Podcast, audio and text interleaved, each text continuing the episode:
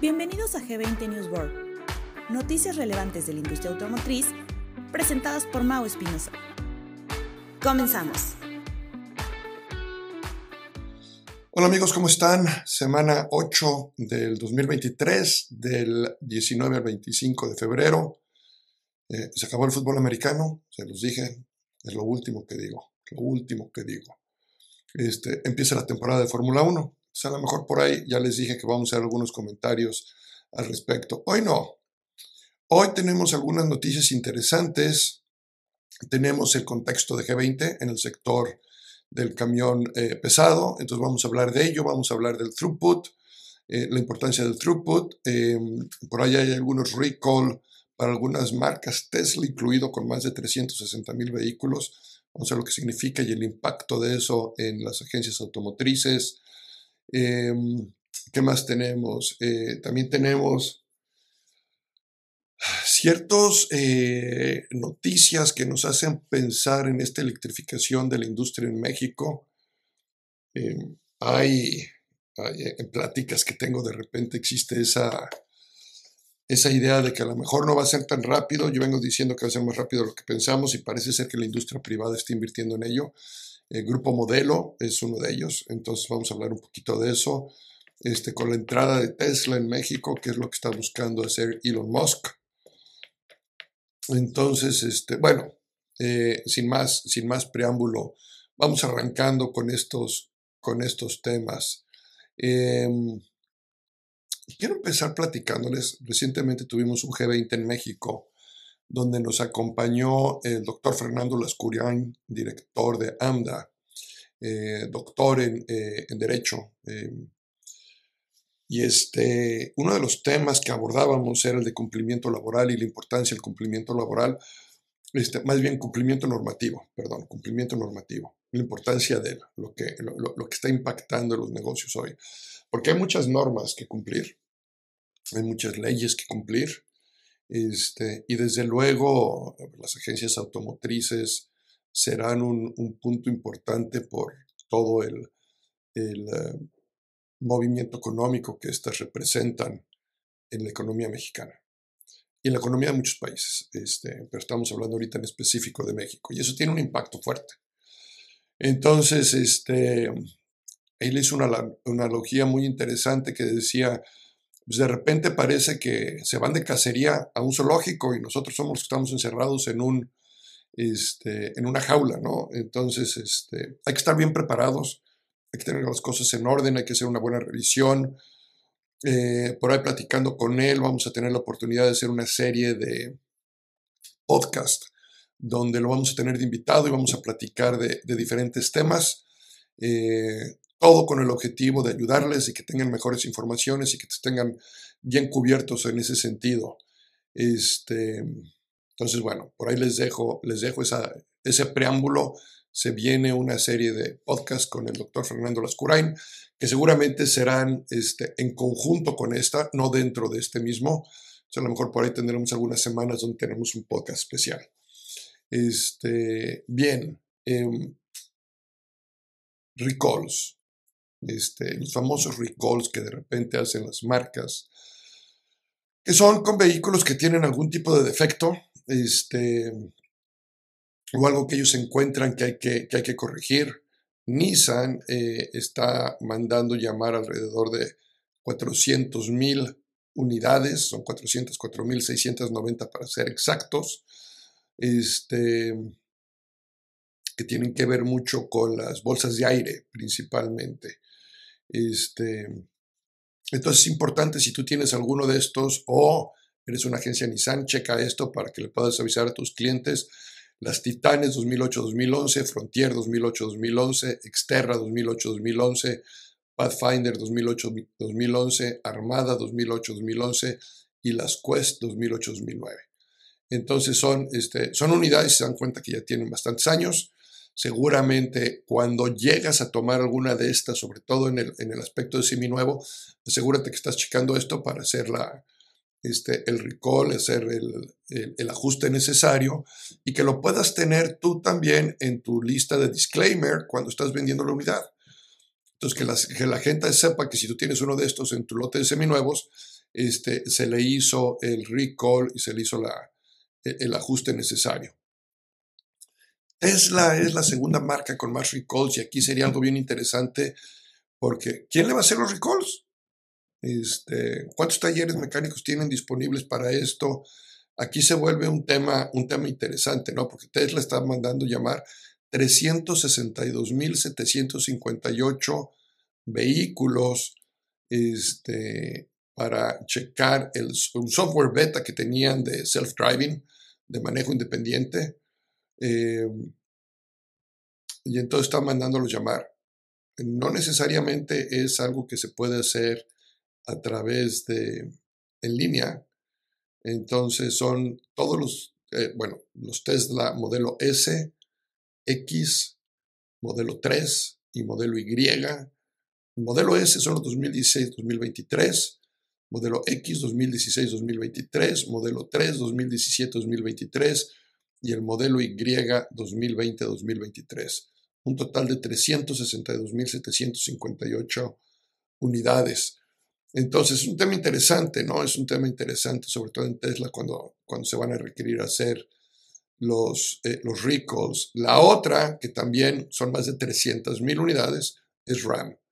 RAM está mandando llamarlas porque parece ser que el, eh, la parrilla que, hace que tengas calefacción en el, en el, vehículo se está sobrecalentando y puede tener una posibilidad de, eh, o hay un riesgo de que eh, el fuego o, que el calentamiento pueda ser inclusive dañino para la salud.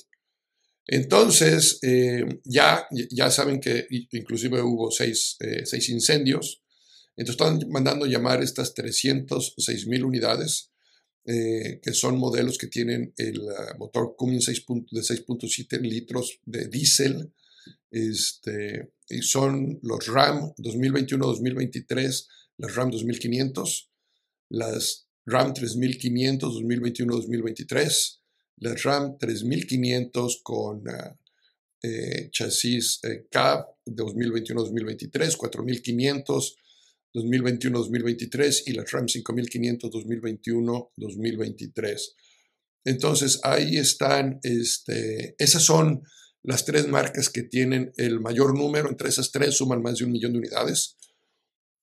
Luego por ahí tenemos algunas eh, Subaru, eh, algunas Ford, este, que están mandando llamar, que no, no son tantas Ford, eh, está también llamando las, aparte de las F-150, alrededor de 940 unidades de Mustang, Explorer, Bronco y la Lincoln Aviator. Este, tienen un problema en la transmisión, parece que tienen algo suelto ahí en la transmisión. Entonces, chequen estas unidades. Em, en el, sobre todo, bueno, si eres una agencia de estas marcas, pues seguramente estás recibiendo la comunicación por parte de la marca y estarás haciendo los debidos eh, llamados y seguimientos y protocolo que se tiene que seguir, ¿no?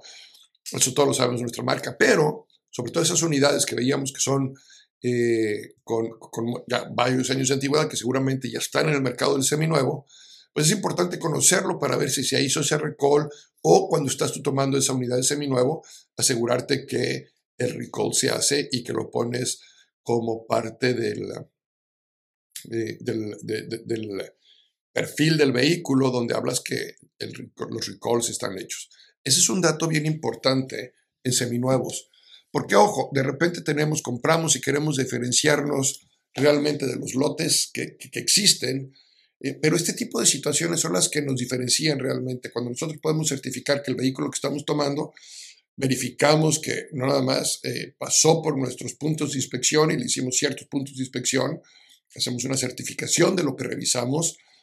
Eh, y ojo, eh, certificación y garantía son dos cosas distintas. Entonces estamos certificando lo que le revisamos al vehículo, por un lado. Pero por otro lado, si sabemos que tienen este tipo de, de campañas o, recalls, que, les, que, las verificamos, las hacemos, las mandamos a donde tienen que hacerse y que este, nuestro vehículo seminuevo realmente cubra con un, con un perfil distinto, ¿no? con un perfil completo digno de una agencia este, que representa alguna marca y tiene su, su logo colgado. Este, en otras noticias que tenemos aquí eh, importantes, yo les decía en México qué está pasando con, eh, con el mercado eléctrico.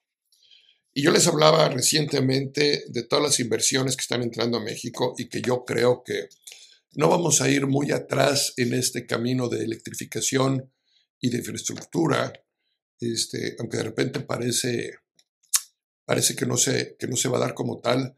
Cuando yo volteo a ver, por ejemplo, la nota donde el grupo Modelo está inaugurando ya una estación de carga para camiones eléctricos pesados, este, porque el grupo Modelo eh, tiene dentro de su visión invertir en tecnologías verdes para reducir su huella de carbono. Entonces, el grupo modelo dice, nosotros vamos a hacer eh, no nada más congruentes en nuestra visión, vamos a trabajar con ella este, y está tratando de reducir un 25% sus emisiones que ellos generan para el 2025 y ser completamente cero emisiones para el 2040. Parece que la industria eh, en Europa le están tirando a 2035 este, en Estados Unidos lo están tirando a 2035. Modelo quiere estar para el 2040 en cero emisiones. Eh, y bueno, este, es una noticia muy interesante esta que, en la que el grupo modelo, el grupo modelo lo está haciendo, ¿no? Casiano de Stefano, que es el presidente del grupo modelo, recalca que hoy en día es muy importante para ellos, eh, pues honra su palabra y compromiso de impulsar tecnologías para el cuidado del medio ambiente. Entonces es la primera estación en todo México y ser pioneros en la tecnología ya es su costumbre. Dice, en los últimos años hemos llevado un proceso de transformación impulsado por nuestro propósito de soñar en grande un mejor futuro. Este proceso es constante y se hace posible con el uso de tecnologías para dar mejor servicio a nuestros clientes. Este, entonces, cuando vemos este, y las notas evidentemente llevan también su, su parte política, ¿no? Pero esa, eh, esa la filtramos. Porque aquí lo interesante es ver que, que ellos están eh, invirtiendo, lo están haciendo, ya presentaron su primer, foto, eh, su primer flota eléctrica con 20 vehículos. Esta es una inversión de poco más de 60 millones de pesos. Em, entonces, bueno, ahí van, ahí van, impulsando, impulsando a México y esperemos que esto, que esto siga por ese camino. Em, esto también, aunado a que enero volvió a ser un gran, un gran mes para la industria del tractocamión. ¿eh? Ahorita lo vamos a ver en nuestro reporte de contexto.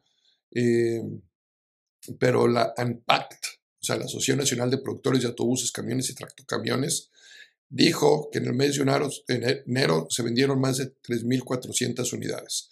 3.402 para ser exactos, versus 2.545 de hace un año, es decir, un incremento del 33.7%.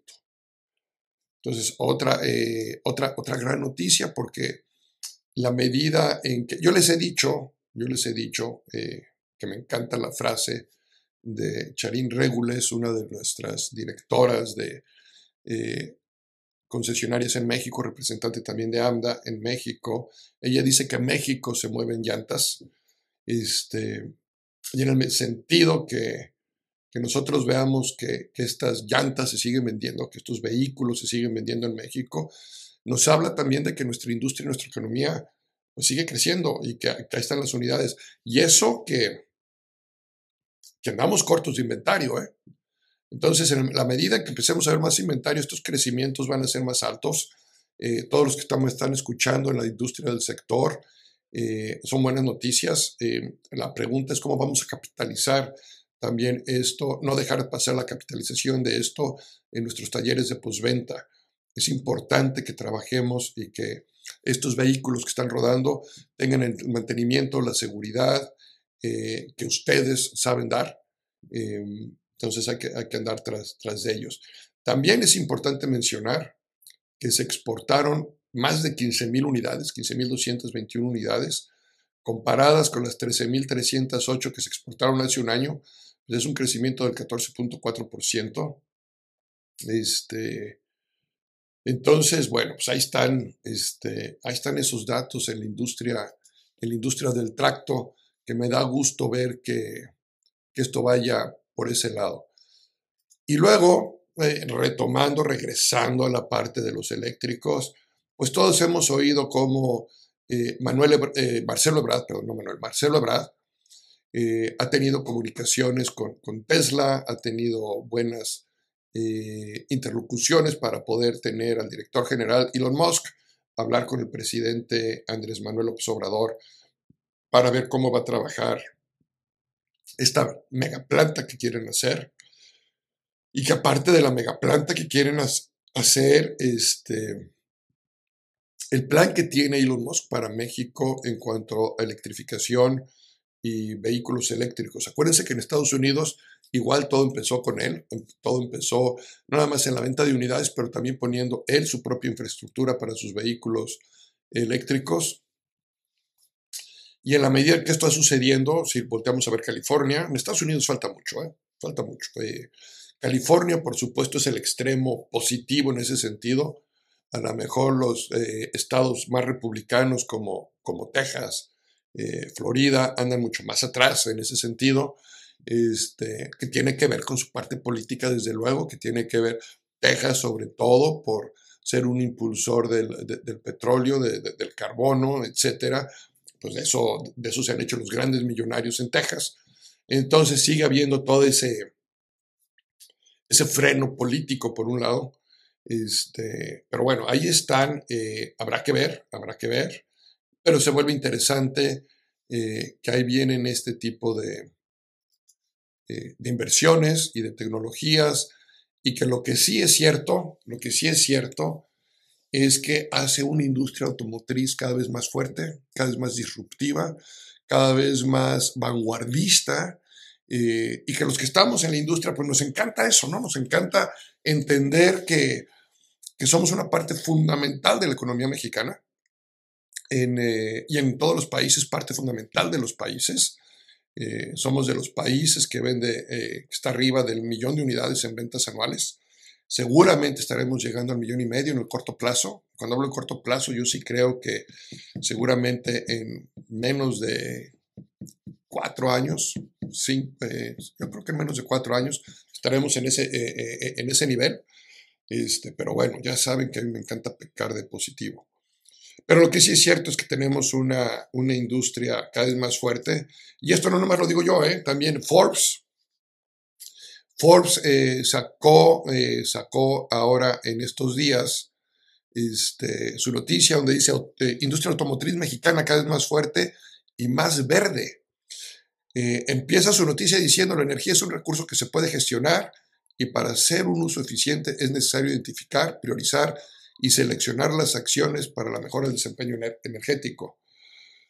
Entonces, em, en México se armaron más de 3 millones de vehículos en los últimos 12 meses, siendo esto el séptimo país en construcción a nivel mundial, además de ser el número uno en la exportación de tractocamiones y ubicarnos como el cuarto productor de autopartes.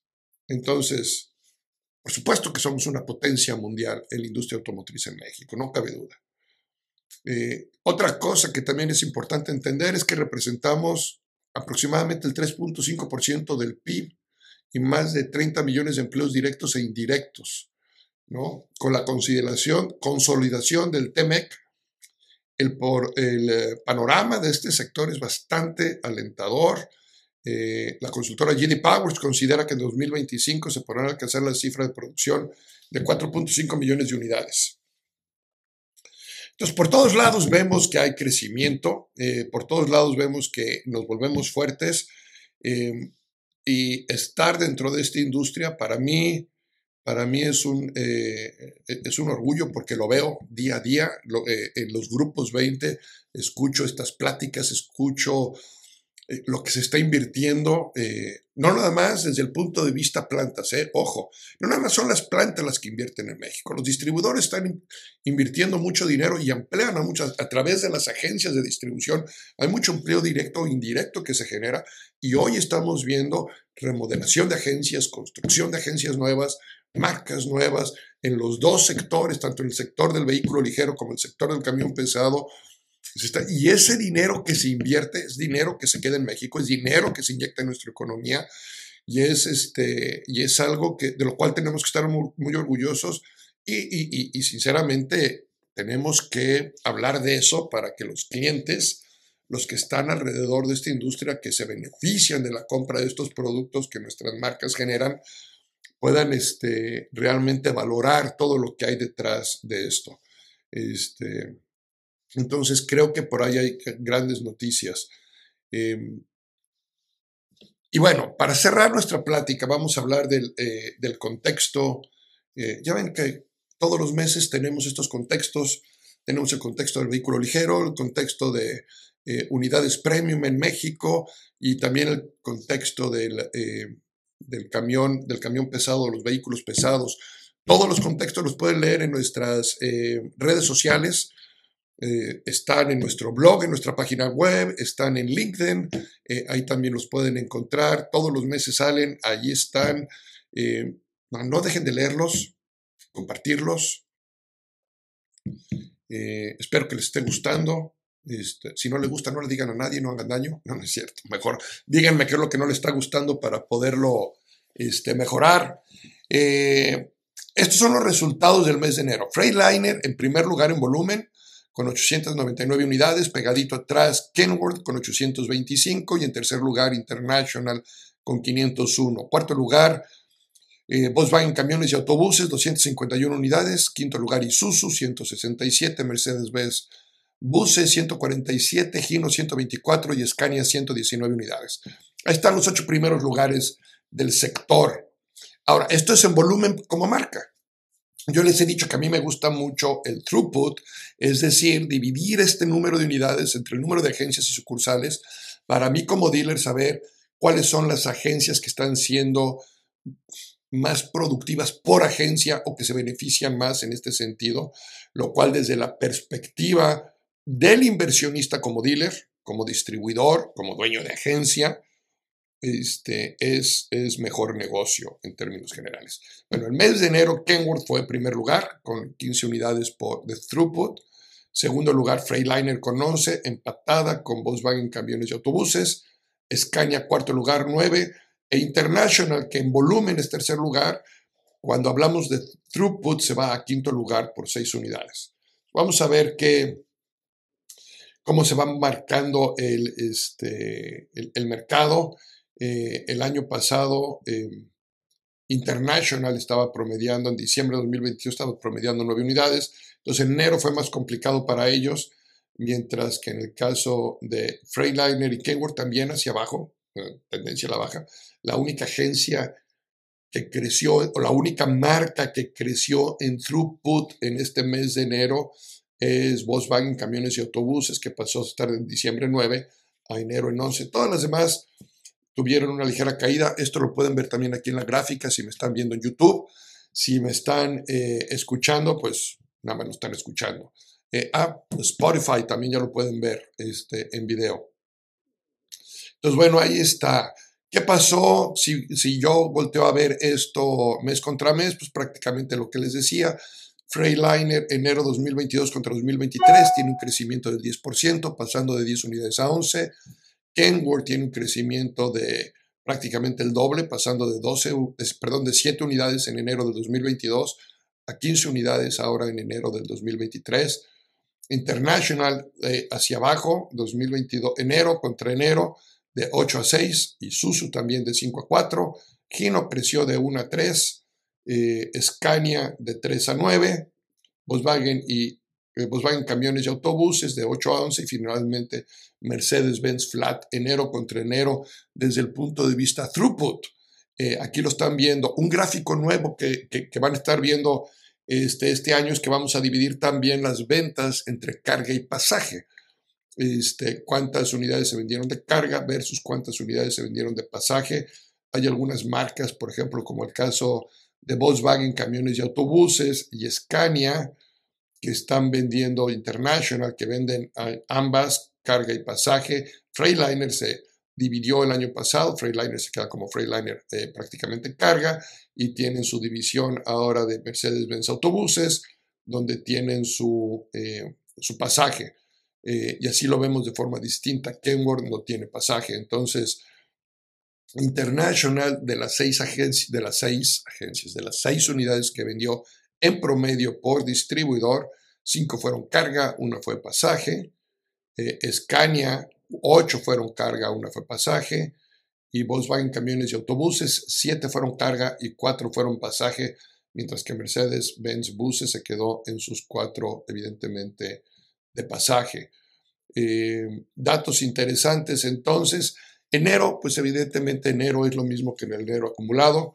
Eh, y ahí está eh, cómo este reporte informativo, este contexto de lo que está sucediendo en la industria, convertido de lo que dice la marca A por agencia o sucursal, los lugares donde realmente puede vender o comprar dependiendo qué parte de, la industria estés, como vendedor o como comprador, es lo, que, es lo que representa y esto nos ayuda a entender un poquito más nuestros negocios y nuestra industria. Este, por lo pronto, eso es lo que tenemos esta semana. Les agradezco mucho que me escuchen. Eh, una vez más, les reitero, eh, ya nos pusimos de acuerdo con el, doctor Fernando Lascurain de AMDA. Vamos a hacer un, eh, un podcast especial. Seguramente será una serie de podcasts porque son varios temas los que hay que, los que, hay que aterrizar y estos temas desde luego tienen una, una parte importante. Entonces, nada más estamos viendo cómo lo vamos a coordinar. Él está en la Ciudad de México, yo estoy acá en Kansas City, seguramente lo haremos a través de un Zoom para poder grabar bien la, la plática y que la puedan ver ustedes también en nuestros... Em, eh, en nuestras plataformas de diferentes formas. A lo mejor la hacemos en vivo.